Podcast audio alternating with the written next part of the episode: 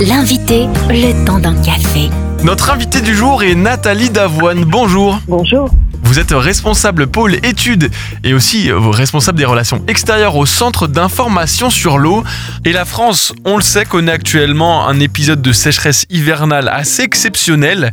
Et selon le baromètre Kantar pour le CIO, 69% des Français craignent de manquer d'eau dans leur commune, soit plus de deux fois plus qu'il y a 25 ans. Qu'est-ce qui explique cette évolution Ce qui explique euh, cette, euh, cette évolution, c'est très simple.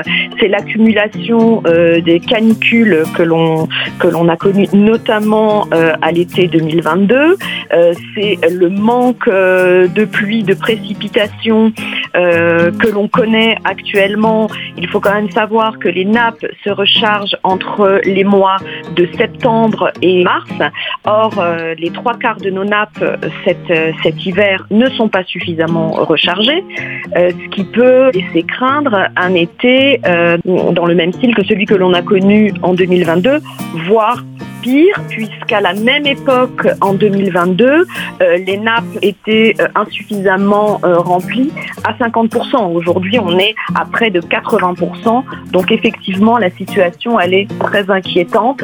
En dépit des pluies qui peuvent tomber, on espère qu'elles pourront euh, réussir à recharger une partie des nappes, mais de toute façon, ce ne sera pas suffisant. Euh, là, euh, cette sécheresse hivernale avec des restrictions d'eau, c'est totalement inédit. On pense souvent que c'est surtout les industries et l'agriculture qui peuvent faire la différence pour les économies d'eau. On pense qu'à notre niveau c'est négligeable. Est-ce vrai et pourquoi? L'eau, elle est euh, nécessaire pour tout au même titre euh, euh, que l'énergie. Et l'eau, on en consomme bien plus qu'on en boit.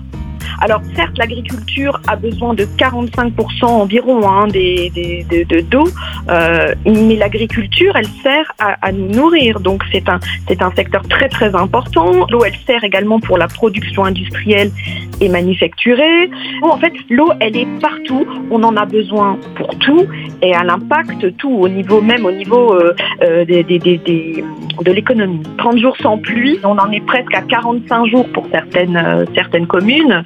Effectivement, rien n'est négligeable. Du coup, comment faire? Comment euh, et pourquoi réduire sa consommation d'eau?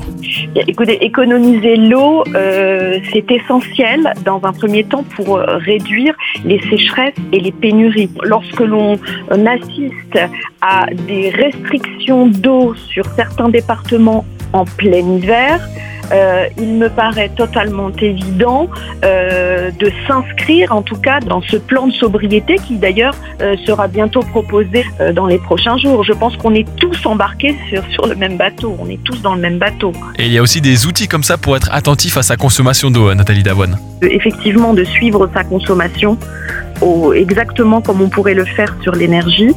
Il existe aujourd'hui des compteurs intelligents qui permettent de faire attention à ce que l'on consomme et surtout, surtout, euh, d'être alerté en cas de fuite. Et vous retrouvez tous les conseils et les informations pour économiser de l'eau euh, sur le site du Centre d'information sur l'eau, cieau.com.